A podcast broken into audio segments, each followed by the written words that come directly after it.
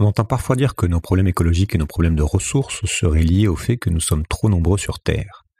Et de fait, intuitivement, on se dit que plus il y a de monde, plus il sera difficile de diminuer notre empreinte, de revenir dans les limites du soutenable. Certaines et certains choisissent même de ne pas faire d'enfants en se disant que ce serait aggraver le problème.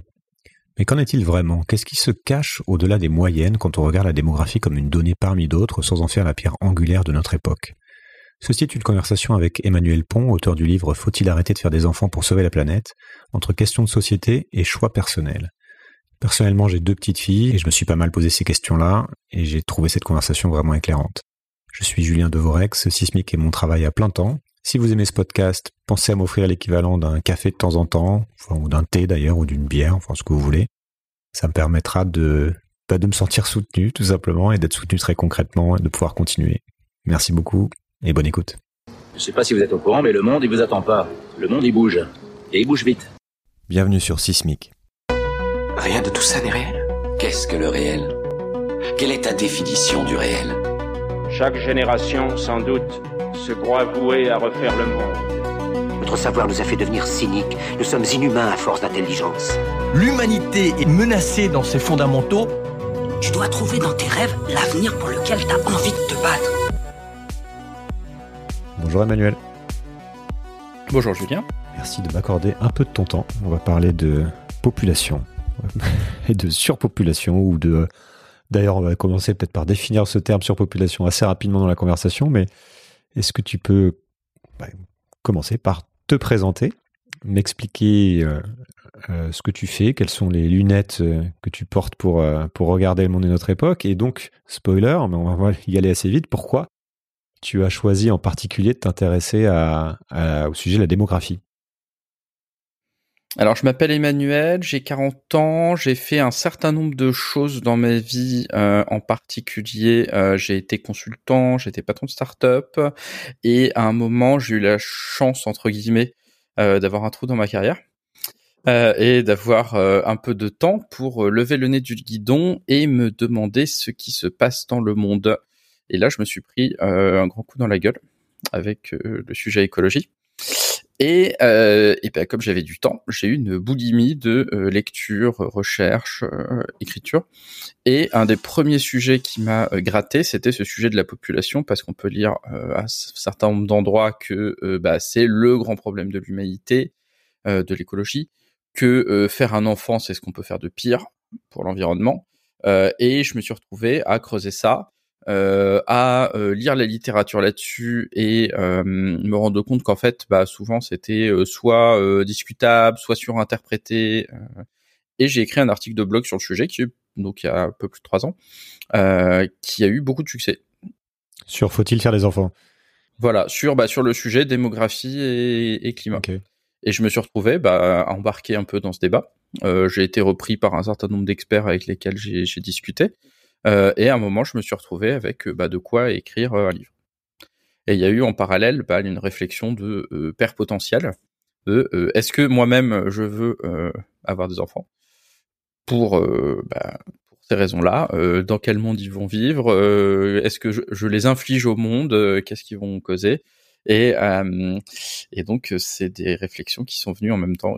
Ok, bah écoute, on va parler de population, on va parler de ton travail, et c'est vrai que c'est une question qui revient euh, assez régulièrement dans les débats, que ce soit entre amis ou euh, ou euh, dans les médias. En fait, il y a toujours quelqu'un qui finit par se dire, mais finalement, c'est si on était moins sur Terre, il n'y aurait pas tous ces problèmes, ou alors la solution, c'est qu'on soit moins sur Terre, ou alors nous ne sommes pas responsables finalement de ce qui, de cette histoire de franchissement des limites. Ce sont les Chinois ou les Indiens ou demain les Africains, etc.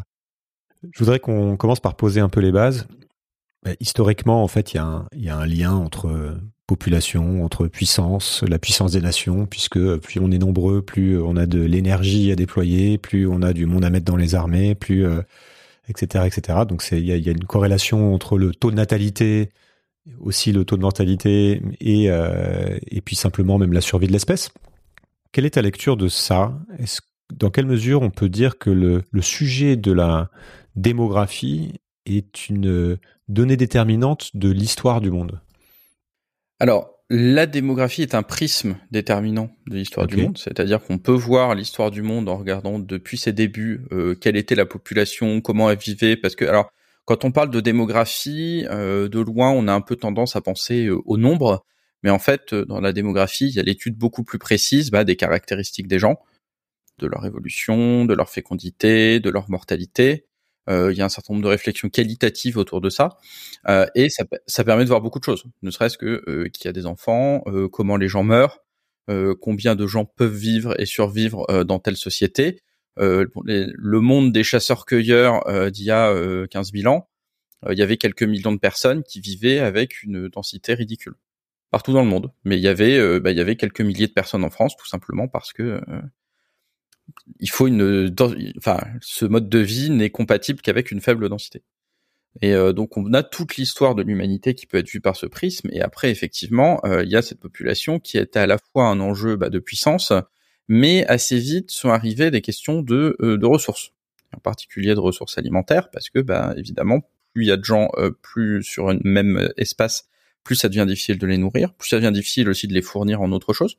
C'était euh, des Platon qui s'inquiétait par exemple de la disparition des forêts autour d'Athènes, parce que bah, on coupait du bois pour, pour plein de choses. et, et donc il y a bien ces, deux-là qui vont ensemble, et c'est vrai que traditionnellement pour les pays euh, bah, plus on a de gens, plus on a de soldats, euh, plus on a de base fiscale. Euh, et c'est de là que viennent bah, des... on a ce, ce, cette devise il n'y a de richesse que d'hommes de, de, Jean Baudin qui était du, du XVIIe siècle. En fait, c'est pas une devise humaniste, c'est une devise qui dit plus on est nombreux, plus on est riche. Et donc il y a, y a, bien ce, ce cet, objectif là. Et cet objectif, donc à cette même époque, euh, il y a cette inquiétude qui était que justement, bah, euh, plus on grossit, plus la population grandit et euh, plus elle va grandir dans la limite de ses ressources, et elle a un potentiel pour grandir très important, plus ça va justement tirer sur ses ressources. C'est là qu'on va arriver, je pense, à Malthus. tu vas vouloir parler de Malthus, on parle la figure, la figure de ce débat. Oui, parce que c'est euh, le Malthus lui-même et le malthusianisme euh, avec toutes les, les manières différentes d'en parler, avec beaucoup de confusion aussi autour de ces termes, on revient euh, toujours parce que c'était un des premiers penseurs à avoir mis sur la table, enfin en tout cas un des premiers penseurs dont qu'on évoque souvent, avoir mis sur la table ce sujet de la qu'on va appeler potentiellement la surpopulation. Bah, bah, tu peux peut-être en parler maintenant. Ouais, ouais, ouais. Alors, je dirais que Malthus a pas mis enfin, pas mis directement ce sujet sur la table parce qu'en fait c'était c'était dans les discussions de son époque euh, et que euh, lui ce qu'il a fait, il a fait plusieurs choses. Il a euh, imaginé euh, des règles un peu sorties de son chapeau, par exemple le fait que la croissance de la population est forcément exponentielle, plutôt euh, alors que la croissance des ressources disponibles est linéaire. Alors, il aurait pu, euh, il aurait pu euh, invoquer les rendements décroissants qui commençaient à être observés à son époque, mais en fait, euh, il a pas, il a un peu sorti de son chapeau. Et ce qu'il a fait, qui est intéressant, je trouve, c'est d'en tirer une conclusion politique, qui est que la majorité de la population dans ce monde est pauvre et elle est à la limite de la survie. Et elle est par définition à la limite de la survie, parce que si on produit plus, eh ben, il y aura plus de gens, et ces gens vont consommer le surplus de nourriture. Et donc, effectivement, dans ce monde, qui est le monde de la majorité de l'histoire de l'humanité, hein, euh, qui a une forte fécondité, euh, qui a pas de contrôle euh, d'une manière ou d'une autre des naissances, on verra, il en a un peu quand même, mais qui a un contrôle limité des naissances et qui a une faible productivité agricole, parce que bah, plus de 90% de la population, en fait, euh, produit de la nourriture, eh ben, euh, on est bloqué dans ce qu'on appelle aujourd'hui un piège malthusien, où forcément, la majorité des gens seront au, au, seuil de, survie. Et donc, euh, évidemment, c'est lié à une distribution des ressources qui est inégalitaire. Mais dans tous les cas, euh, quoi qu'il se passe, euh, dans ce monde à faible productivité, on aura cette limite. Et donc, dans ce monde-là, tout ce qui est aider les pauvres, en fait, ne sert pas grand-chose, parce que bah, y aura plus de pauvres, et donc ils vont rester pauvres. Et donc, c'est la conclusion de Malthus à cette époque-là, et c'est une réponse directe aux penseurs progressistes comme Godwin et Condorcet et globalement au mouvement des Lumières, au mouvement de la Révolution française qui est euh, qui est pendant son son essai, hein, les les premières versions 98, 1798, euh, c'est que euh, eh ben ça sert à rien d'aider les pauvres. Et non seulement ça sert à rien de les aider, mais d'autre part, c'est leur pauvreté est une loi naturelle et donc une loi divine. Malthus est un pasteur anglican et donc, il y a eu vraiment une justification de l'ordre social qui est sortie de cette loi démographique, qui est très intéressante et qui est une grande inspiration de bah, tous les mouvements conservateurs encore aujourd'hui. Hein. Et alors, ça c'est Malthus 1.0, on va dire. Malthus, il a beaucoup, il a beaucoup évolué euh, parce que euh, il s'est rendu compte que certaines de ses euh, affirmations les plus caricaturales étaient en fait pas très étayées, etc. Il a fait cinq versions différentes des principes de population pendant 30 ans.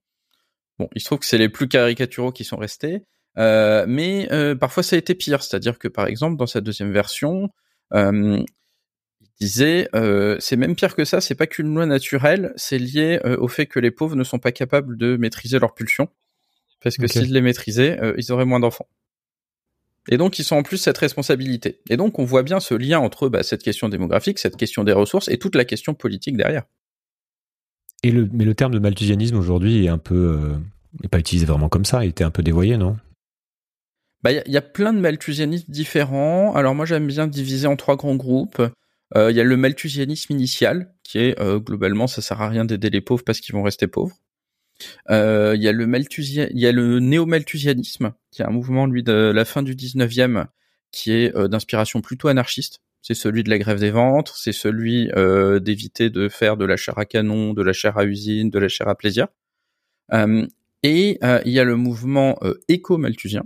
C'est un terme qui est peu utilisé, mais que je trouve bien pour montrer les différences qui lui euh, date euh, du euh, bah, des années 60-70 avec bah, la montée en, en puissance de l'inquiétude sur le sujet de l'écologie et qui fait le lien entre cette question. Mais Malthus n'était pas du tout un écolo. Hein. Malthus s'en fichait en fait de l'environnement et donc c'est vraiment une logique différente. ce que je veux dire, c'est qu'aujourd'hui c'est souvent utilisé comme par des détracteurs des décroissantistes entre, guillemets, c'est-à-dire qu'on va on va traiter quelqu'un de néo-malthusien ou de malthusien parce que il prend en compte l'idée de euh, l'idée qu'il pourrait y avoir une limite à la, croissance de la population du fait d'une problématique euh, écologique ou d'une problématique de ressources. Alors, je trouve que ce terme est incorrect. Je trouve que c'est plutôt des éco-malthusiens. Mmh. Et en pratique, euh, alors, il y, a tout un débat là-dessus. La majorité des écolos et la majorité des décroissants ne sont pas malthusiens. en particulier en France, où on a globalement une écologie de gauche qui se méfie beaucoup de, de ce mmh sujet-là et, et à raison. Euh, c'est un sujet rapidement glissant. Il euh, n'y a pas de, enfin, il y, a très peu d'intersections entre les deux. Ok. Bon, on va y revenir de toute façon pour regarder quel est quel est euh, le lien entre tout, entre tous ces sujets. Je voudrais qu'on revienne sur ce qu'on est en train de vivre, ce qu'on appelle la grande accélération en fait de de, de tout. Puisqu'en en 200 ans, et, la meilleure manière d'illustrer ça, enfin une des manières d'illustrer ce qu'on est en train de vivre, c'est souvent de parler de démographie. C'est parler du fait que en, 1806, je crois, on a atteint un milliard.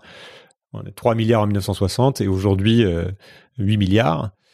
Et que euh, donc on peut, avoir ce prisme de lecture pour expliquer presque l'histoire moderne. Soit le fait démographique en fait explique tout un tas de choses, comme le dépassement des limites sur lequel on va revenir, soit il est la conséquence d'autre chose, mais dans tous les cas, est, est, il peut être présenté comme significatif. Toi, quelle est ta lecture en fait de ce phénomène d'accélération? Quels enseignements en, tirer et qu'est-ce que ça pose comme question sur la suite Alors, moi, je me méfie de voir ce phénomène d'accélération de manière trop globale. Euh, D'un point de vue démographique, on sait ce qui s'est passé. Il s'est passé ce qu'on appelle la transition démographique, qui est le passage euh, d'un monde justement malthusien où il y a euh, une forte mortalité, une forte natalité, à un monde comme le monde aujourd'hui dans les pays développés où on a euh, faible natalité, faible mortalité. Et euh, bah, la période transitoire, c'est une période où euh, la natalité met du temps à rattraper la baisse de mortalité et donc la population augmente. Mais ça, c'est un phénomène qui avait, qui avait d'ailleurs commencé à l'époque de Malthus. Hein. Malthus l'a aussi loupé. mais il y avait les débuts de la transition démographique en Europe, en particulier en France, qui était le, pays le plus dense à l'époque. Il hein. faut voir, la France, c'était au XVIIIe siècle, c'était 20 millions d'habitants, c'était un quart de la population européenne. C'était vraiment le, géant démographique de l'Europe. Euh, et euh, d'une part, il y a eu donc un certain nombre de progrès sur la mortalité, avec les euh, premières bases d'hygiène, de médecine, des progrès sur l'alimentation, notamment la pomme de terre, qui a fortement, très fortement diminué les familles. et tout ça a fait que entre ça et les, limites euh, de euh, qui avait qui pouvaient être des limites culturelles, eh ben la population, par exemple en France, la natalité a baissé assez vite. Elle avait pas mal baissé au XVIIIe siècle. Et sur ces limites culturelles et sur cette idée que justement, alors contrairement à cette vision malthusienne de la population exponentielle, on y a un certain nombre de règles qui ont été appliquées pour répondre à euh, cette contrainte. Les principales, on les connaît en fait, c'est des choses qui restent un peu aujourd'hui. C'est euh, d'une part qu'on n'a pas d'enfants avant d'être capable de subvenir à leurs besoins, ce qui veut dire à une époque où les gens font de l'agriculture qu'on n'a pas d'enfants avant euh, d'être, d'avoir sa ferme, c'est-à-dire d'avoir hérité de ses parents ou d'avoir un emploi stable ailleurs. uniquement les aînés héritent, donc les cadets, eh ben s'ils trouvent pas euh, ailleurs, eh ben ils s'en vont et sinon ils n'ont pas d'enfants. Euh, et donc ces règles-là, ce qu'on appelle le, système de mariage européen, eh ben ça a déjà fortement limité la natalité dès le XVIIIe siècle. Donc on a on, a ces contrôles qui arrivent et qui sont une traduction dans les règles sociales euh, de contraintes sur les ressources. Et donc on a déjà ce, mécanisme-là qui a commencé à l'époque de Malthus et qui a explosé au XXe siècle parce que euh, bah, la majorité de l'humanité a fait sa transition à ce moment-là. Et même depuis 1950, hein, qui a fait sa transition. Et donc c'est pour ça eu ce, ce phénomène-là. Et euh, plus euh, plus ce phénomène se fait vite, de manière harmonieuse, etc., et plus la mortalité, plus la natalité rattrape la mortalité vite, et moins il y a d'augmentation. mais c'est pas le cas partout. Alors, où on en est aujourd'hui? Euh, Je voudrais qu'on pose un peu les, les, les choses sur les, les, faits marquants de la démographie mondiale entre vieillissement et les courbes de projection, etc. Ouais. Alors, vrai, quand on regarde cette courbe, comme tu dis, courbe de grande accélération, on voit toutes ces courbes, c'est très impressionnant. On a l'impression que ça a des, des exponentiels, que ça va crever le plafond et que voilà. Euh, quand on zoome, c'est un peu plus compliqué. Quand on zoome, on voit notamment bah, que sur la population, euh, cette courbe s'aplatit sur la population mondiale. Euh, le maximum de taux de croissance de la population mondiale, il était en 1968, autour de 2% par an. Aujourd'hui, on est à moins de 1% par an. Et ce taux, il continue à baisser, tout simplement parce que bah, la majorité de l'humanité est en train de faire sa transition démographique. Alors, les grandes tendances, c'est quoi? Les grandes tendances, c'est l'allongement de euh, la durée de vie, euh, qui continue à progresser partout. c'est la baisse des mortalités, notamment de la mortalité infantile, euh, qui est bah, dans tous les pays euh, qui pas où elle est pas déjà très basse. Bon, il se trouve que dans les pays riches euh, aujourd'hui, par exemple en France, elle commence à augmenter légèrement des problèmes du système de santé. Et autre phénomène qui est important, c'est que les gens ont des enfants de plus en plus tard. Et ça va, ça a vraiment pas mal changé. Maintenant, je crois que c'est, on est presque à 30 ans en moyenne en France pour pour l'âge du premier enfant. Et c'était il y a 50 ans, c'était plutôt 20 ans. Donc ça, très très fort changement. Euh, et donc il y a toutes ces euh, toutes ces euh, tendances là qui se regroupent. Et après donc les grandes tendances sur la natalité, c'est la transition démographique dans les pays qui ont une forte natalité. Aujourd'hui, donc j'avais fait des calculs en 2019, on doit être à un petit peu moins. Des pays qui sont à plus de trois enfants par femme, c'est 20% de la population mondiale. C'est très largement l'Afrique intertropicale. C'est le, pas l'Afrique du Nord et l'Afrique du Sud qui sont plus riches, euh, mais euh, l'Afrique du milieu et quelques pays plus pauvres d'Asie comme euh, l'Irak, l'Afghanistan. voilà, les pays qui sont qui sont au milieu, qui sont entre deux deux et trois enfants par femme, c'était je sais plus 20 ou 30 de 30 de la population mondiale et les pays qui sont à deux enfants par femme ou moins, donc qui sont qui ont atteint la stabilité ou qui sont en dessous, c'est la moitié de la population. Donc on voit c'est déjà bien avancé. Dans les, je crois dans les années 60, et en parlant de ton livre, on avait euh, théorisé l'idée de bombe démographique. Et on l'entend encore parfois. Hein, il y a des, les projections qui sont très très larges, mais euh, certains disent qu'on on va très vite arriver à un plateau et que finalement on dépassera pas les 9-10 milliards. D'autres euh, font des projections à, à 14 milliards. Voilà, comment tu fais le tri là-dedans? Alors il y, y a, deux questions. On va revenir sur la question, sur le, le terme de bombe démographique et son histoire un peu après. Et par contre, on va continuer sur les projections. C'est comme chez toi. ouais. Aujourd'hui, euh, ce que font les démographes, c'est qu'ils projettent alors les tendances démographiques. Ils n'ont pas de boule de cristal sur la prochaine épidémie ou la prochaine guerre mondiale, euh, mais euh, sur les tendances là dont, dont, on a parlé, de baisse de natalité, d'augmentation de la durée de vie, on a une idée et on a en particulier une bonne idée à, court terme parce que bah, à court terme, le court terme étant 10, 20, 30 ans, en fait, la majorité des gens qui vivront, ils vivent déjà, ils sont déjà là. Et donc, on prolonge ces tendances. Il y a des débats sur à quelle vitesse, qu'est-ce qui va se passer. En particulier, les grands débats aujourd'hui, c'est à quelle vitesse l'Afrique va faire sa transition démographique. Ça a été, ça a été une des surprises des projections précédentes, c'est que l'Afrique a fait sa transition moins vite que ce qu'on attendait. les gens étaient partis sur le modèle de, de l'Asie, qu'il a fait plutôt rapidement, en particulier l'Asie de l'Est. Euh, et à l'inverse, par contre, il y a d'autres pays comme l'Amérique latine qui l'ont fait plus vite que ce qui était attendu. Mais donc aujourd'hui, l'Afrique euh, dure plus euh, à une transition qui est plus longue que prévu et ça se traduit dans la population maximale, c'est-à-dire qu'aujourd'hui l'Afrique est à peu près 1 milliard 3 1 milliard 300 millions d'habitants. Les projections d'il y a d'il y a 30 ou 40 ans elles pensaient que l'Afrique allait plafonner à 2 milliards, aujourd'hui on pense que ça sera un peu en dessous de 4 milliards. Donc ça a quand même été multiplié par deux entre temps. Et, et ça fait beaucoup. Et c'est le, le, continent dont vraiment la population va être bouleversée. Autant euh, d'ici 2100, on peut dire que sur la plupart des continents, la population va augmenter, baisser un peu, 10, 20%, enfin voilà, mais ça va rester euh, dans le même ordre de grandeur. L'Afrique, il y a une forte évolution. Et, c'est, et ça pose des questions évidemment d'ordre écologique sur lesquelles on reviendra. Et donc ces projections, aujourd'hui, euh, selon les sources. Alors il y a euh, trois, euh, en gros il y a trois grands instituts qui font différentes projections avec différentes méthodologies. Il y en a aucune qui est parfaite, mais voilà ils ont tous ils ont tous différentes optiques. Elles pensent que la population va plafonner entre 9,5 et 10 milliards et demi d'habitants et que ça sera entre 2050 et 2100.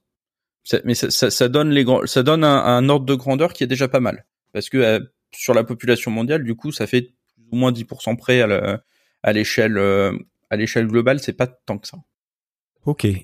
Euh, bah merci pour euh, pour cette intro dans les dans les dans les grandes masses. Et on va revenir un peu plus tard sur euh, la difficulté aussi à, tirer des conclusions à partir de moyennes. Je pense que ça peut être un, sujet important. Mais je voudrais qu'on explore plus particulièrement le lien qu'il y a entre, entre l'explosion démographique et la démographie d'une manière générale, et puis la, la tension, les tensions qu'on a sur l'écologie, sur les ressources, qui sont euh, bah, des questions clés puisque ces problématiques-là sont évidemment euh, essentielles pour comprendre ce qui se joue dans, les prochaines décennies. J'ai quand même un peu parlé de ça déjà dans le, podcast et puis c'est aussi comme ça que tu es venu, comme tu as dit. Et puis on arrive en fait assez rapidement à cette question qui est de savoir euh, qui est le responsable entre guillemets entre la surpopulation ou basiquement la consommation insoutenable des plus riches. Ça nous amène à réfléchir après sur les leviers ou en tout cas à pouvoir s'écharper sur les plateaux de télé. Je voudrais commencer par définir un terme important qui est le terme de surpopulation. Et tu cites dans ton livre euh, Yves Charby qui dit le, le terme de surpopulation pose plus de questions qu'il n'en résout. Et tu évoques notamment la confusion entre le, sentiment de surpopulation et euh, celui de misère qu'on peut avoir parfois. Comment on définit la surpopulation? Ça veut dire quoi en fait? Bah ça, ça veut rien dire. La surpopulation, c'est un jugement de valeur sur euh, dans lequel la réponse est déjà dans le mot euh, qu'on estime qu'on est trop. Et donc euh, effectivement, on peut dire on est surpeuplé. Et donc c'est un jugement de l'individu. Mais quelle est la réalité derrière? Bah c'est très difficile à dire parce que surpeuplé par rapport à quoi? Surpeuplé qui est en trop Personne n'est d'accord dès qu'on rentre dans ces détails-là. et donc, bah, d'où la réponse d'Yves Charbier. Donc, c'est un terme qu'on n'aime pas et c'est un terme qui a un, qui a un, qui a un passif parce que évidemment, euh, alors on va parler de la bombe population, c'est l'occasion. Euh, la bombe population, c'est le terme d'un livre de Paul Ehrlich. Paul Ehrlich était un, un entomologiste, je crois, un spécialiste des papillons, euh, qui euh, a écrit en 68 euh, ce pamphlet, La bombe P, qui était un, un des gros best-sellers de l'écologie. C'est des, des, millions, peut-être même 10 millions de livres vendus. Euh, et c'est un des grands livres qui a euh, créé à cette époque-là, dans les années 70, euh, la conscience écologique et mondiale, et qui a influencé du coup des tonnes de gens. et donc ce livre, il commence par l'expérience du touriste Paul Ehrlich qui est à Delhi. Et à Delhi, il est dans un bidonville dans son taxi et il dit ah, c'est plein de gens, c'est sale, ça sent mauvais, c'est bruyant. C'est ça la surpopulation.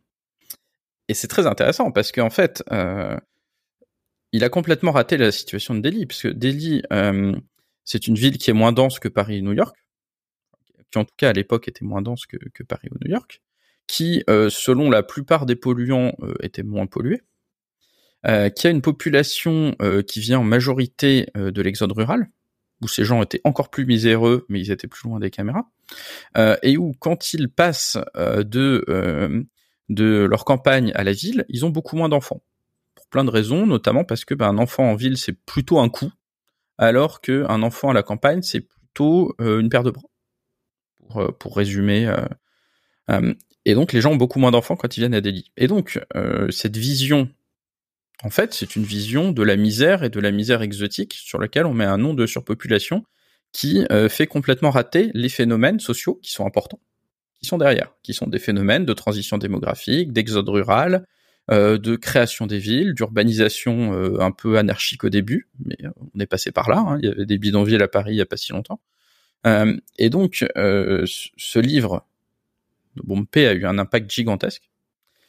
et aujourd'hui, il n'a pas très très bien vieilli. Euh, bon, Paul Ehrlich euh, dit euh, balance, voilà, on est trop. Et donc, il faut laisser crever de faim les gens dans les pays pauvres, parce que de toute façon, ils n'auront pas de quoi se nourrir.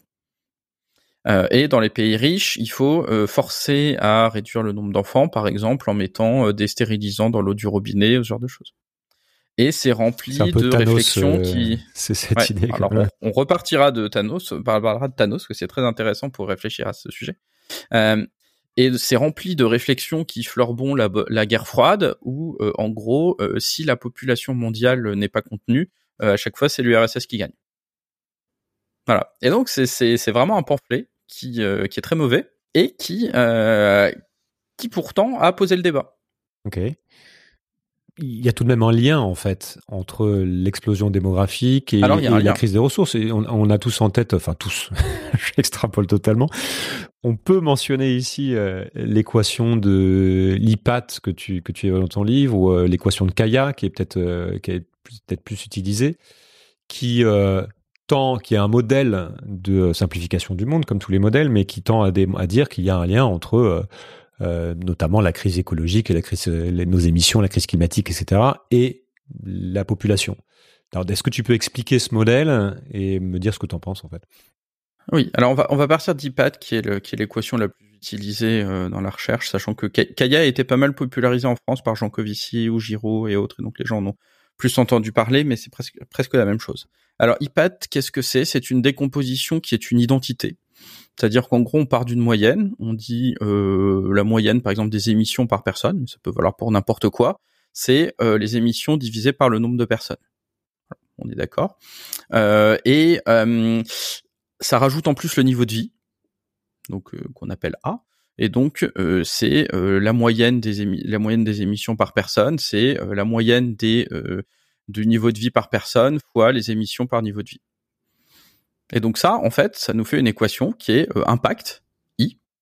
Ici, on a dit que c'était les émissions, mais ça vaut pour n'importe quoi. C'est population fois euh, niveau de vie par personne fois euh, un facteur qui est appelé T technologie, mais qui en fait regroupe tout parce que c'est le terme, c'est le terme résiduel de division du reste. Et donc c'est juste.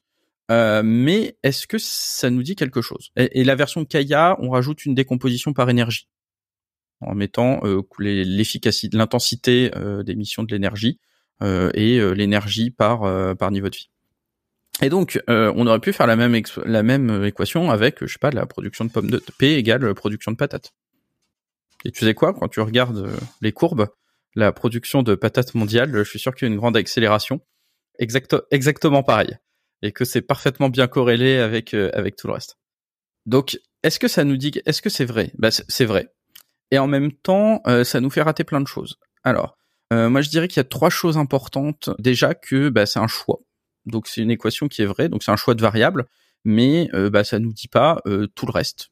Par exemple, il y a plein de choses qui sont pas dans ces variables. Par exemple, où est Emmanuel Macron qui a dit Make the planet great again et qui a fait exactement l'inverse à chaque fois?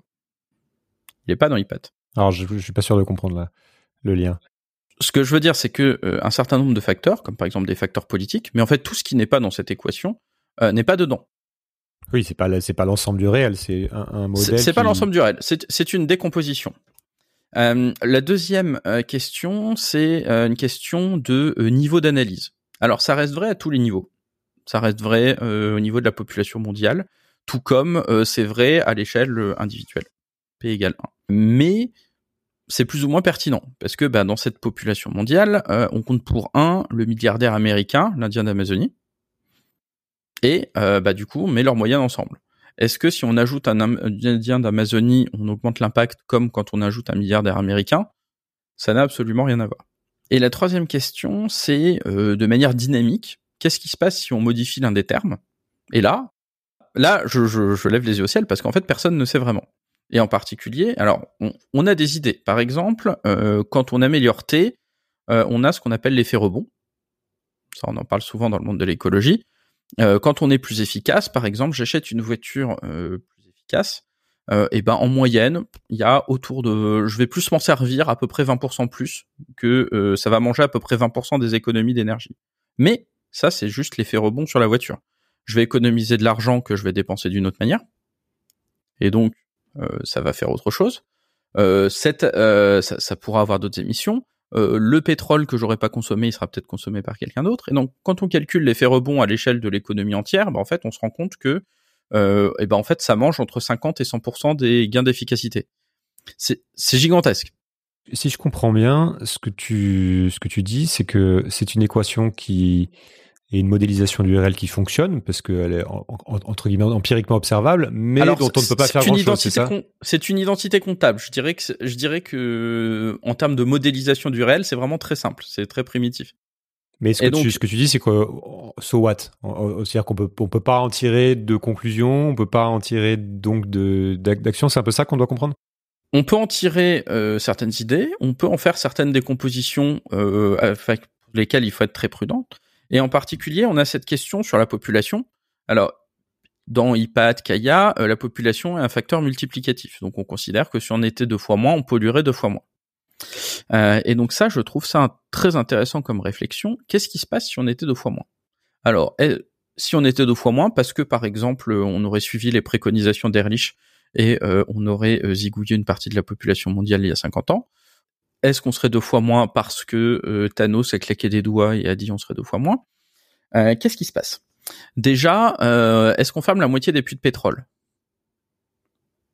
Pas forcément. On est dans un monde en fait où on a une offre, une demande de combustibles fossiles qui varie et où en fait on se retrouve avec plus de combustibles disponibles par personne. Hmm. Et donc, on va avoir un équilibre sorte d'effet rebond, on peut imaginer, qui va être différent, voilà, qui va être même chose que, que l'effet rebond on va avoir potentiellement euh, eh ben, un rattrapage démographique. On va avoir potentiellement un rattrapage euh, écologique, parce qu'en fait, au rythme actuel d'augmentation des émissions, eh ben, en divisant la population par deux, on aurait juste gagné quelques années. Et euh, donc je reviens à Emmanuel Macron et, et son mec de Planet Great Again. en fait, on n'a répondu à aucun des grands déterminants politiques, culturels, philosophiques, etc. de la crise écologique. C'est-à-dire que euh, dans ce monde où on est deux fois moins, euh, eh ben, les riches ont toujours intérêt à polluer et c'est principalement les pauvres qui vont en être victimes. C'est principalement aussi les gens qui sont là aujourd'hui qui ont intérêt à polluer euh, et les gens qui ne sont pas encore nés qui en seront les principales victimes. La, tragédie des horizons. C'est un monde où c'est toujours difficile de collaborer, c'est un monde où il y a une culture consumériste, c'est un monde où il y a toujours du lobbying et où il y a toujours des entreprises qui ont intérêt à détruire l'environnement d'une manière ou d'une autre. Et donc c'est un monde où finalement on a répondu à absolument aucun des grands obstacles ou des grands des grands mécanismes qui font qu'aujourd'hui on n'y arrive pas. Alors que c'est vrai que depuis l'époque d'Erlich, on sait, on sait globalement ce qu'il faut faire. On a les grandes lignes de ce qu'il faudrait faire et on l'a pas fait ou on est très très loin de de l'avoir fait à la hauteur de ce qu'il fallait. Alors on va on va revenir sur euh, sur ce qu'il faudrait faire. Je voudrais qu'on profite d'être sur une équation pour parler de de cette idée qu'on a un tout petit peu évoquée, qui est la notion de moyenne. Et comment le fait de parler de moyenne peut nous empêcher en fait de voir réellement ce qui, ce qui se passe, parce que finalement on parle à chaque fois de, de grandes masses qu'on peut interpréter de plein de manières, comme tu euh, comme tu l'as dit, et que quand on parle de la moyenne de, euh, de du comportement moyen d'un Français, en fait, ça veut tout et rien dire. C'est-à-dire que ça a une indication qui va nous permettre de faire des calculs, mais ça ne nous dit rien en termes de, ce qu'il faudrait faire politiquement pour, euh, pour améliorer les choses et des leviers à activer. Est-ce que tu peux euh, bah, parler un petit peu de ça, peut-être avec quelques exemples pour nous montrer comme quoi ça peut être trompeur? Oui, alors bah, je trouve que le meilleur exemple, c'est de dire sur les 8 milliards d'habitants, on compte pour un l'Indien d'Amazonie et le milliardaire américain, alors qu'ils ont des impacts extrêmement différents. Alors ils ont des impacts extrêmement différents à la fois par leur consommation, mais partout. Parce que le milliardaire américain, il est actionnaire, il a sans doute un poids politique, il participe à une certaine culture, enfin tout, tout est il y a beaucoup beaucoup plus de choses à dire que juste le bilan carbone de son yacht et de son jet. Et donc j'aime bien cette formule qui est que euh, quand Bill Gates entre dans un bar, euh, en moyenne tous les clients sont milliardaires. Ça marche aussi pour les petites conférences. Si Bill Gates était dans la salle, en moyenne vous serez tous milliardaires. Ça dit absolument rien sur la richesse de la majorité des gens dans la salle. Ça dit juste que Bill Gates est très riche. Et il se trouve que euh, quand on regarde la répartition, bah, par exemple des émissions, les calculs, alors il y, y, aurait des choses à dire euh, sur le détail, de ces calculs, mais euh, grosso modo, euh, les 10% les plus riches de l'humanité sont responsables de la moitié des émissions. Et à l'intérieur de ces 10%, on peut même aller regarder encore le... Et les, les 1% les plus riches, je sais plus combien, mais je crois 10% des émissions totales. Et donc oui, c'est extrêmement, c'est extrêmement trompeur, extrêmement déséquilibré. Et par contre, c'est probable que la majorité des, auditeurs soient dans les 10% les plus riches de l'humanité. Faut bien en être conscient, le français moyen est dans les 10% les plus riches de l'humanité. Après, même par niveau de richesse, il y a une dispersion importante. Quand on regarde en France, par exemple, parmi les 10% les plus pauvres, ceux qui émettent le plus, ils émettent plus que ceux qui émettent le moins des 10% les plus riches. Oui, c'est ça. C'est très difficile. C'est comme quand on parle d'inégalité justement de, revenus, en disant que les euh, les, les 1% détiennent tant, en fait, on, quand on regarde dans le détail, quand on zoome, on se rend compte que c'est les 0,01% qui, euh, qui constituent la masse de ces 1%. Alors ça, c'est encore plus ça, mais, euh, mais ce qui est comme limite, c'est la décomposition entre richesse et émission, qui est pas toujours si linéaire que ce qu'on voudrait. Elle est, elle est en moyenne, et c'est plutôt vrai, mais euh, quand on regarde dans le détail, c'est plus, c'est un peu plus compliqué. Est-ce que tu peux me parler de la problématique de soutenabilité? Et définir le concept de euh, capacité de charge et d'empreinte écologique qui sont euh, bah, des termes que j'ai toujours un peu de mal à encadrer, pareil, qui qu'on entend euh, souvent émerger dans, dans ces débats ou dans, dans les équations. Enfin, voilà, de quoi on parle Ouais. Alors dans, dans, le livre, je me pose la question, bah, c'est quoi sauver la planète? D'ailleurs, ce terme un petit peu naïf. qu'est-ce qu'on met comme terme? Qu'est-ce qu'on met comme réalité concrète derrière? Et il y a différentes visions de ce qu'est un monde soutenable qui qui je pense sont intéressantes à avoir en tête parce qu'elles sont importantes pour ce débat. Euh, des visions de soutenabilité faible où globalement la nature ne vaut que parce que que par son utilité pour l'homme. Alors euh, pour euh, résumer, et des visions de soutenabilité forte où la nature vaut en elle-même.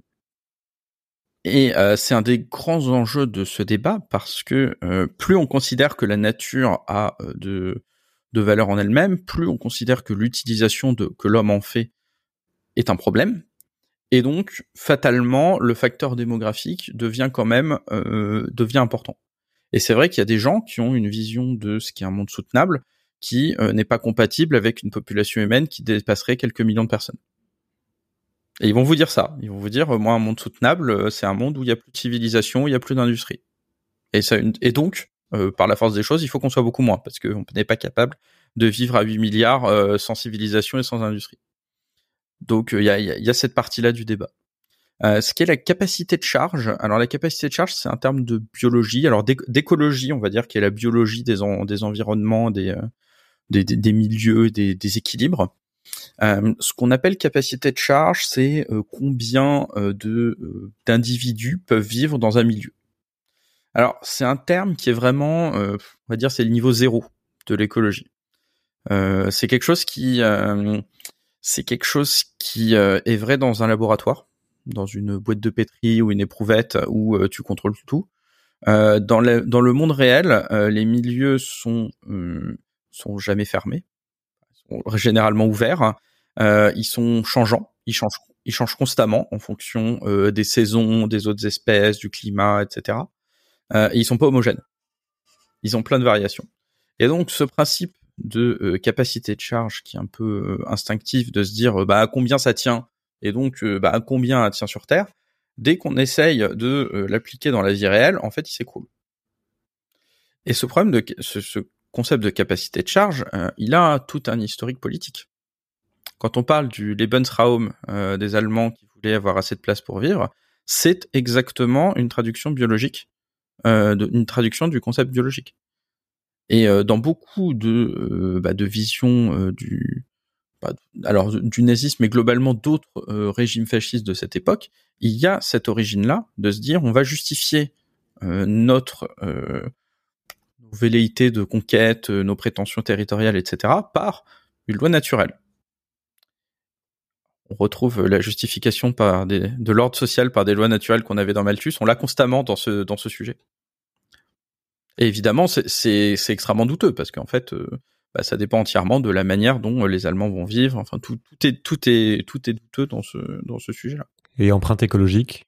Alors l'empreinte écologique, c'est un calcul euh, qui essaie de regrouper euh, de regrouper l'utilisation des ressources renouvelables.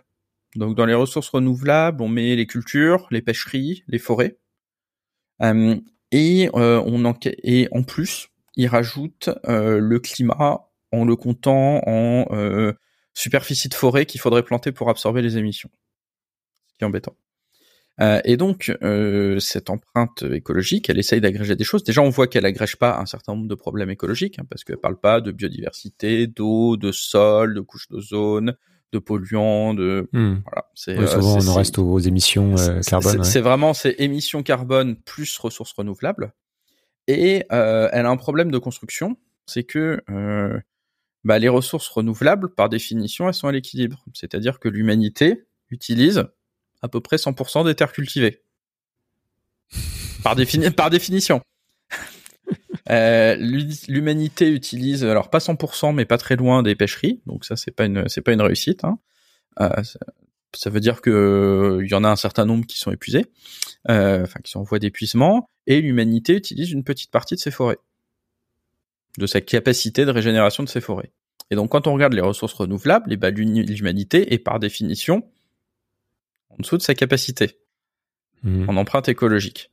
Et comment on a ce genre du dépassement? Eh ben en comptant euh, le carbone et en comptant les émissions en superficie de forêt qu'il faudrait planter pour absorber. Et donc, bah, ça c'est embêtant parce que personne euh, ne pense qu'il va falloir euh, qu'il va falloir absorber toutes nos émissions en plantant des forêts, hein, parce que quand on fait le calcul, on se rend compte que bah, effectivement on dépasse toute la superficie terrestre et que ça tient pas. Euh, et donc ce jour du dépassement dont on parle une fois par an, c'est une occasion de parler d'écologie, etc. Mais la base du calcul est le fait qu'il augmente chaque année. Il augmente parce que l'humanité émet de plus en plus de CO2. Donc Malheureusement, il y a un certain nombre de gens qui font euh, qui font un raccourci euh, empreinte écologique égale capacité de charge, et donc il faudrait qu'on soit euh, deux fois moins parce qu'on est en gros à deux planètes. En fait, c'est absolument pas le cas. Il faudrait juste qu'on arrête d'émettre, et dans ce cas-là, euh, d'émettre du CO2, ce qu'il faut faire de toute façon. Et dans ce cas-là, on serait à l'équilibre. Mais on n'aurait pas résolu la plupart des problèmes écologiques par ailleurs. Donc ce, ce concept d'empreinte écologique, il a pas mal fait couler d'encre dans le monde de la recherche. Il n'est pas inintéressant pour calculer euh, des bilans, notamment d'échanges entre pays, parce que euh, on voit que bah, il y a des pays qui importent ou qui exportent de la consommation de capacité. Euh, par contre, il nous dit pas ce qu'est un monde soutenable. Qu'est-ce que tu penses de la notion de limite planétaire? Bah, La notion de limite planétaire, alors elle-même, il y a, y a, des débats sur où est exactement le niveau de la limite, parce que bah, il n'y a jamais de limite en dur. C'est-à-dire que, euh, par exemple, il n'y a pas un, a pas un point où euh, quand le climat, euh, le réchauffement est avant, tout va bien et après tout s'effondre. C'est un continuum de d'emmerde croissante et c'est vrai pour la plupart des sujets avec un certain nombre de points, mais dont on maîtrise pas trop le position, où là ça peut empirer un peu brusquement. Oui, ou alors c'est plus facile à voir sur un, le vivant, par exemple, quand on parle de disparition d'une espèce, où là, voilà, la, limite a été atteinte de non-soutenabilité. Ça c'est un, point. Mais euh, la, limite de non-soutenabilité, par exemple, qui avait été donnée euh, pour les euh, pour les espèces, c'est un taux d'extinction. Donc il y a un taux d'extinction d'espèces qui est naturel.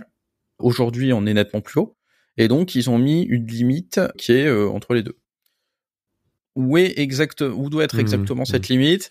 Il y a, y a débat, mais ça, mais alors l'intérêt de ces limites planétaires, euh, c'est que bah déjà euh, généralement les gens prennent pas la limite pile euh, comme euh, comme un indicateur de ce qui est soutenable ou pas. Et après il y en a plusieurs, c'est multivarié. Et donc ça donne les grands les grands les grandes familles de pollution, de problèmes environnementaux. et donc ça permet d'avoir une couverture assez large de la question. Mais ça, ça fait pas tout, ça parle pas des ressources par exemple. Je voudrais qu'on aille sur l'idée de responsabilité qu'il y a derrière toutes ces notions en fait. Parce que je trouve ça très difficile de faire le, tri entre euh, responsabilité individuelle et responsabilité collective, puisqu'à partir du moment où on, parle de l'humanité au sens large ou du poids de l'humanité sur son environnement, donc comme une grande masse, forcément la responsabilité individuelle se noie et on ne sait plus quoi vraiment faire de ces chiffres. Et quand on veut réfléchir sur sa propre responsabilité, bah on est complètement perdu parce qu'on se dit que finalement on est responsable de rien, à notre échelle ça n'a rien de compte. Comment toi est-ce que tu poses euh, les termes de, de cette réflexion? Alors, je pense déjà que euh, on n'aura jamais une responsabilité, qu'il faut bien être conscient qu'on peut avoir plusieurs prismes. Et donc que ces prismes, ils donnent des visions qui sont euh, pas exclusives, mais au contraire qui sont complémentaires. Donc par exemple, il y a eu tout un débat sur ce chiffre 70% des entre, enfin je crois 100 euh, entreprises sont responsables de 70% du réchauffement, etc. Alors comment est-ce que ce chiffre a été obtenu? C'est euh, des extractions de combustibles fossiles. Et donc ça, ce que ça nous dit, c'est que c'est euh, un, euh, un domaine économique qui est assez concentré. Voilà, ce dont on se doutait. Oui, ou dans un style la responsabilité de Total. ou les, voilà, et donc dedans, on compte Total, BP et autres. Euh, donc ça nous dit une chose, c'est que ces gens-là, effectivement, ils ont une part de responsabilité parce qu'ils ont fait les émissions. Est-ce que euh, est-ce que celui qui est responsable, c'est celui qui émet? C'est celui qui a fait qui a fait pardon euh, qui a extrait euh, le pétrole Est-ce que euh, c'est celui qui l'a raffiné? Est-ce que c'est celui qui a construit la voiture? Est-ce que c'est celui qui a construit les routes? Est-ce que c'est celui qui a acheté le pétrole à la pompe pour le brûler dans sa voiture? Ils ont chacun une part. Et ils sont chacun une part à jouer. On a, beaucoup tendance, ce que je trouve intéressant aujourd'hui, c'est que dans le discours public, et en particulier euh, le discours des pouvoirs publics en France, mais c'est le cas dans beaucoup de pays, on a tendance à focaliser sur la responsabilité du consommateur individuel. Donc déjà, euh, ça euh, détourne de toutes les réseaux de responsabilité individuelle, parce qu'individuellement, on n'est pas qu'un consommateur, on est un citoyen, on est un être social, on est un travailleur, on peut être un actionnaire, on peut être un décideur, on a un certain nombre de, rôles différents. Euh, et après, ça détourne des responsabilités sociales. Et c'est vrai que euh, bah, Total, euh, Total et globalement les pétroliers, ils n'ont pas juste innocemment extrait du pétrole que des vilains consommateurs leur demandaient. Ça fait par exemple 50 ans que les entreprises des hydrocarbures financent la désinformation et financent du lobbying pour essayer de tuer tout ce qui pourrait les limiter. Donc ces gens, ces gens ont aussi un, ont un pouvoir qui dépasse largement euh, leur euh, juste leur rôle purement économique. Donc je pense qu'on on n'a pas de réponse euh, absolue. On n'arrive pas à et on n'arrivera jamais à séparer et qu'il faut être conscient qu'on en aura plus, qu'on aura plusieurs, qu'on aura plusieurs responsabilités individuelles, qu'on aura plusieurs responsabilités collectives. Et par contre, comment faire le lien entre les deux? Euh, on a toujours l'idée de se dire si moi je suis une goutte d'eau, mais je pense qu'il faut réfléchir en si on était un certain nombre de gouttes d'eau, quel serait cet effet? Et dans ce cas-là, si je peux être parmi une de ces gouttes d'eau, je dévisse l'effet total par mois. Et là, tout d'un coup, on se rend compte que c'est ça peut être plus important. Par exemple, il y a toute cette question de, de social tipping points où pour faire changer des choses, il y a besoin de entre 5 et 20% de la société. donc il n'y a pas besoin de 100%, mais il y a besoin d'un certain nombre de gens assez motivés. Et donc si on fait partie de ces gens qui sont motivés et qui sont euh, qui sont actifs et vraiment euh, vraiment efficaces, et eh ben en fait on a une part qui est euh, qui peut être beaucoup plus élevée, qui peut être 20, 20 fois plus élevée que notre participation dans la société en tant qu'individu, en tant que population.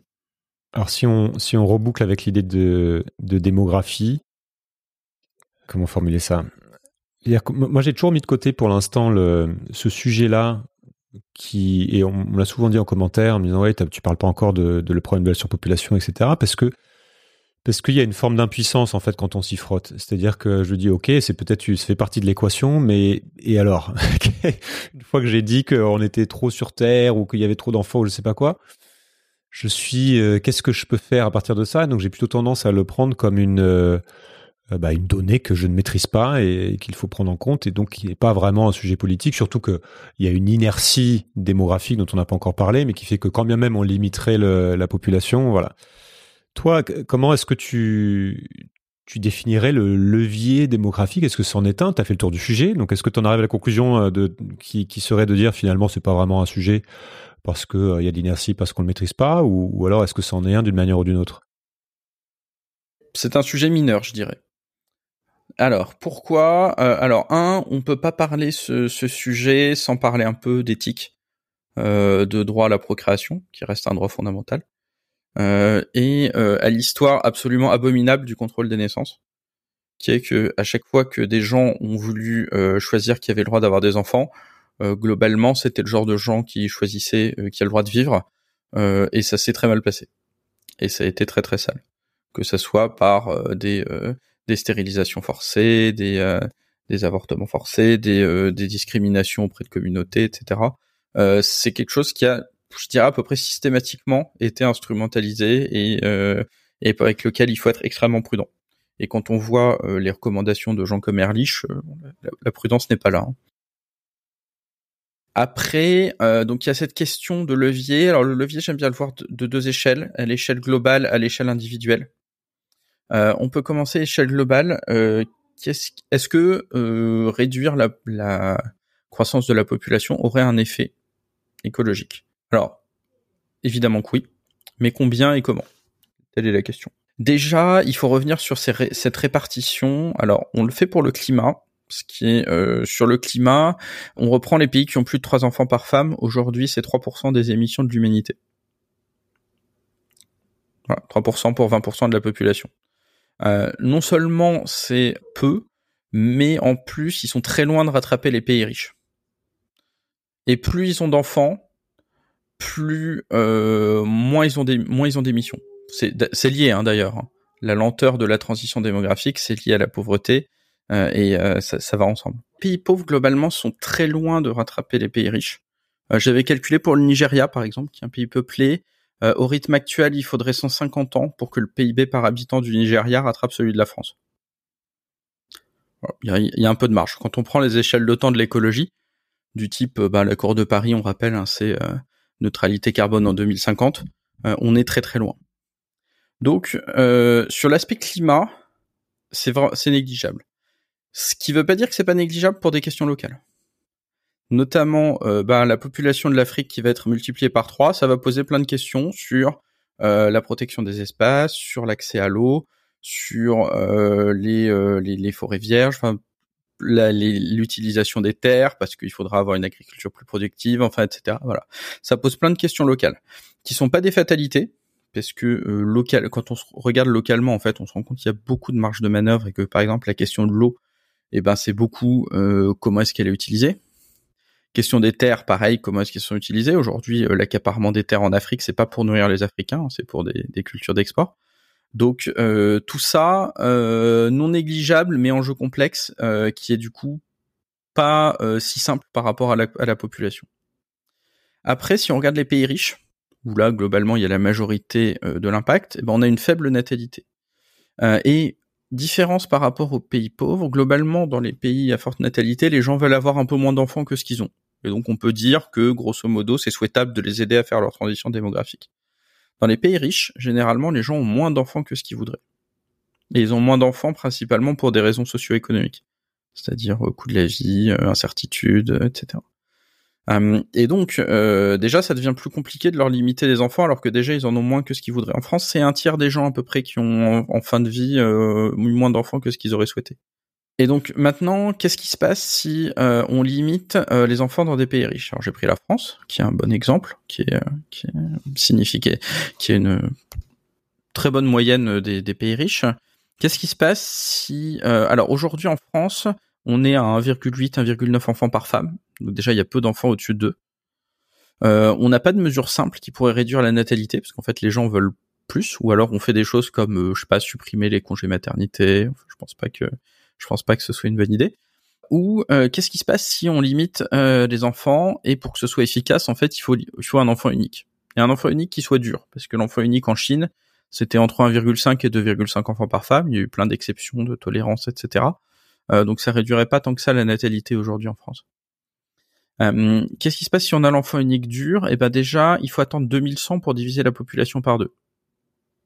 Ça met pas mal de temps, bah, parce qu'en fait, les gens vivent 80 ans. Ce qu'on appelle l'inertie. Voilà, c'est une question d'inertie démographique. C'est un petit peu différent l'inertie démographique, mais voilà, on a une inertie, euh, on a une, une inertie là-dessus qui, qui met beaucoup de temps. Après, on a une autre différence qui est que quand on réduit cette population, on enlève des bébés puis des enfants. Il se trouve qu'ils consomment moins que les adultes. Et donc, euh, quand on fait Donc en euh, le calcul, le calcul, voilà. Eh oui, il faut sortir des moyennes. Quand on fait le calcul des émissions par âge, eh ben en fait, on réduit, net- on réduit encore moins. Et on réduit d'autant moins qu'aujourd'hui, on a une trajectoire de baisse des émissions par personne. Alors, elle est insuffisante. Euh, mais aujourd'hui, en France, on est autour de 2% par an d'émissions en moins par personne. Et donc, ça, ce que ça veut dire, c'est que euh, réduire euh, le nombre de gens dans 100 ans, eh ben en fait, euh, ça a moins d'effet qu'aujourd'hui sur le total des émissions. Parce qu'on rappelle, le réchauffement ment- est, est lié au euh, est proportionnel à la somme cumulée des émissions de CO2. Et donc, ce cumul, on ajoute beaucoup aujourd'hui parce qu'on euh, aimait beaucoup. Si dans 100 ans, on a réduit de 2% par an, eh ben en fait, euh, on émettra nettement moins par personne. Et donc ça, c'est le scénario où on, continue euh, la trajectoire actuelle.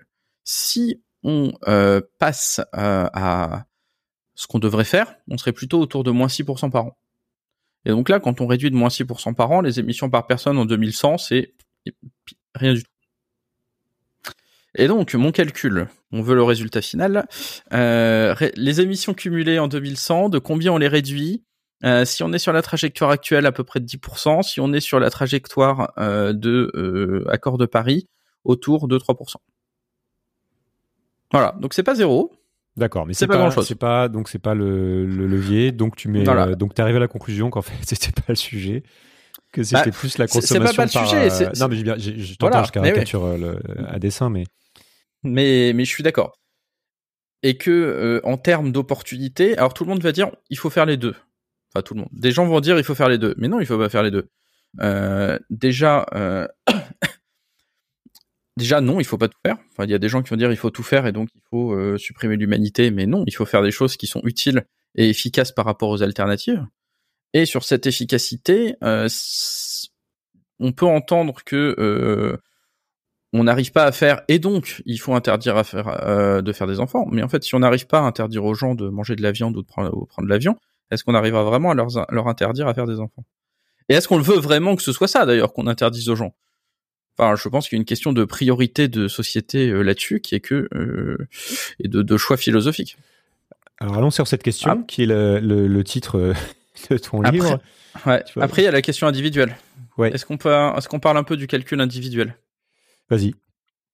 Alors, le calcul individuel, il y a des chiffres gigantesques qui ont circulé, euh, où on peut lire que faire un enfant est de très très loin euh, le pire pour euh, l'humanité, pour le climat.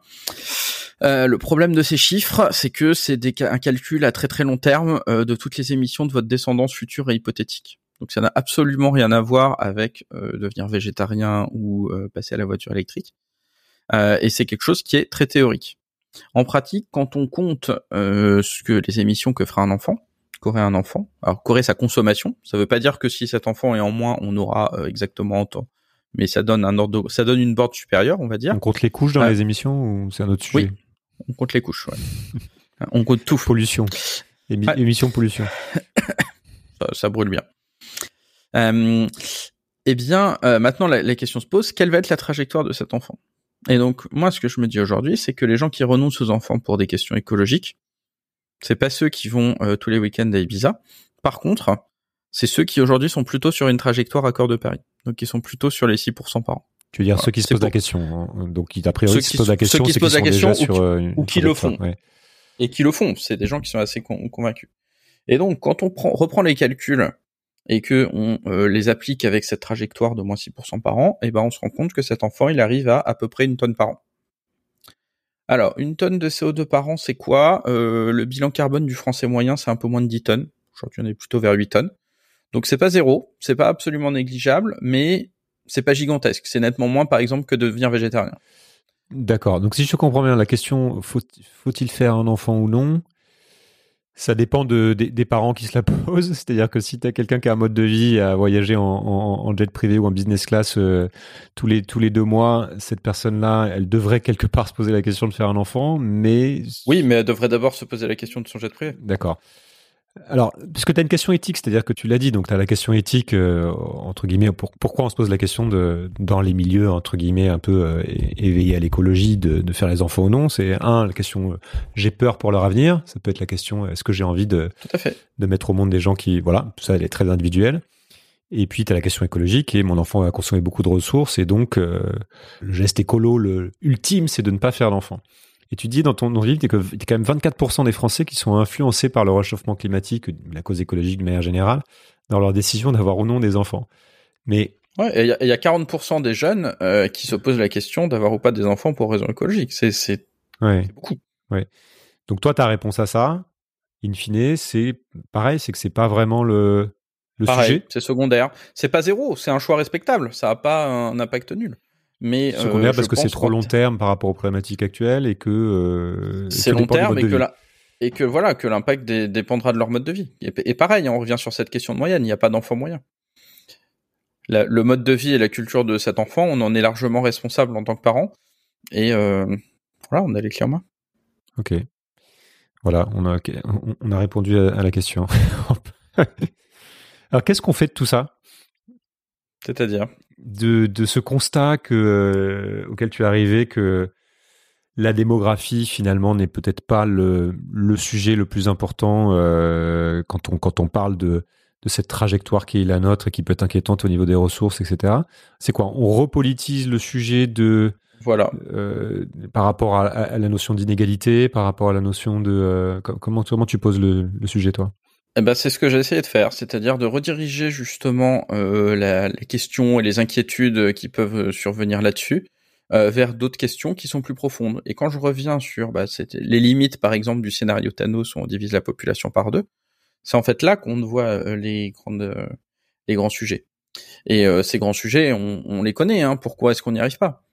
Et, euh, et c'est là que se posent les questions, et c'est là qu'on voit aussi que c'est compliqué, et que c'est pour ça qu'on n'y arrive pas, et qui cette solution un peu simple de réduire la population ou encore plus simpliste, on va dire, de réduire la population en Afrique, parce qu'on l'entend, hein, enfin, on a Nicolas Sarkozy qui vont vous dire euh, le grand problème de l'écologie, c'est la natalité en Afrique.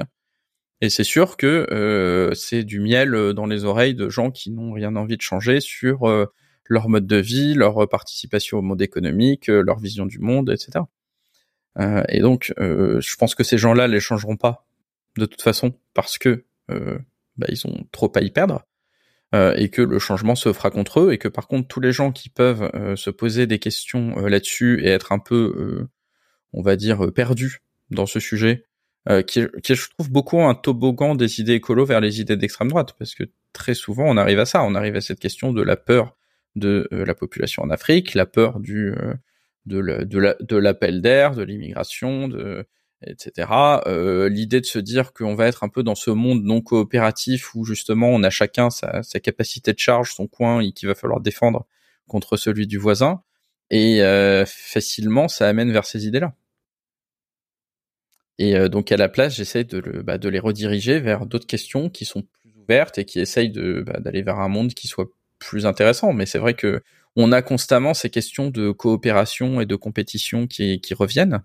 Euh, c'est d'ailleurs un des grands, euh, une des grandes publications sur ce sujet, c'est le la tragédie des biens communs. Alors c'est un terme qui est assez courant en sciences sociales, qu'on utilise pour euh, désigner bah, les, situations où tout le monde a intérêt à bénéficier d'un bien commun, mais du coup personne, enfin tout le monde en abuse.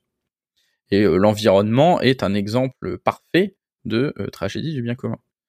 Et donc, ce, cette publication de Tragédie du bain commun par Gareth Hardin, qui était un biologiste lui aussi, est en fait un pamphlet malthusien euh, disant que euh, avoir un enfant, c'est euh, profiter du bien commun, c'est exploiter le bien commun. Et que euh, du coup, c'est euh, l'infliger à la terre et le faire consommer, et donc qu'il faut le limiter euh, pour cette raison-là. Et d'ailleurs, un peu plus tard, il précise sa pensée avec ce qu'il appelle l'éthique des bateaux de sauvetage, en disant que les riches sont déjà sur le bateau et que si on veut éviter que ça coule, il faut empêcher les pauvres de monter dessus. D'accord. Bon, bah, ça, ça, donne. Euh, oui, c'est des Elyséum. Enfin, tout. Il y, a, y, a, tout un tas de. Voilà. Mais mais ça, c'est attention. C'est enfin, c'est un scénario vers lequel on peut se diriger. Et je pense que c'est le scénario vers lequel on peut se diriger euh, si on euh, ne fait pas attention à la manière dont euh, on applique l'écologie, on applique des règles écologiques, c'est ce qui va se passer. C'est que les plus riches qui sont les plus puissants garderont les principaux bénéfices et feront peser les poids le plus élevé sur, sur les on autres. voit la difficulté qu'on a à restreindre l'utilisation des jets privés. Là, récemment, ça a été discuté euh, et on va demander de faire des petits gestes de l'autre côté. Ouais. Est-ce que tu as deux livres, dernière question, à, à lire? Absolument, que tu conseilles de lire absolument, qui toi ont changé ta vie? Pas forcément sur ces sujets-là, hein, c'est une espèce d'ouverture générale sur euh, notre époque, deux livres qui t'ont euh, particulièrement marqué, qui ont... Alors, j'en vois un qui est le plaidoyer pour l'altruisme de Mathieu Ricard qui est justement sur cette question euh, de euh, bah, d'altruisme, de, coopération, etc. et qui est énorme, tout à fait, qui est trop long, qui est trop long, hein, disons-le. Ils auraient dû faire une version courte euh, qui est moins d'exemples de, mais bref, mais c'est quand même passionnant. et qui dit que non seulement les gens altruistes sont rendent le monde meilleur, mais en plus ils sont plus heureux et que on aurait tous à gagner justement à coopérer ce qui est, un, je trouve, une question fondamentale sur ce sujet de l'écologie. Où euh, on a toujours cette tentation de se dire euh, oulala, il faut tirer la couverture de notre côté, les dernières ressources. Les, euh, Alors ça c'est livre 1, livre 2. Est-ce que je vois un livre qui soit proche? Moi j'ai rien en tête. Je préfère pas, pas dire de Tu pourras me le donner après, je le rajouterai sur le sur la newsletter. Bah, très bien. Est-ce que tu, on a oublié de parler quelque chose d'essentiel dans, dans les sujets qui, qui te préoccupent?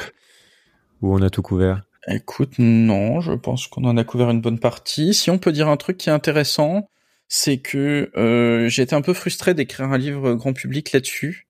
Euh, et du coup, je suis en train de préparer une thèse euh, sur l'évaluation des liens population-environnement.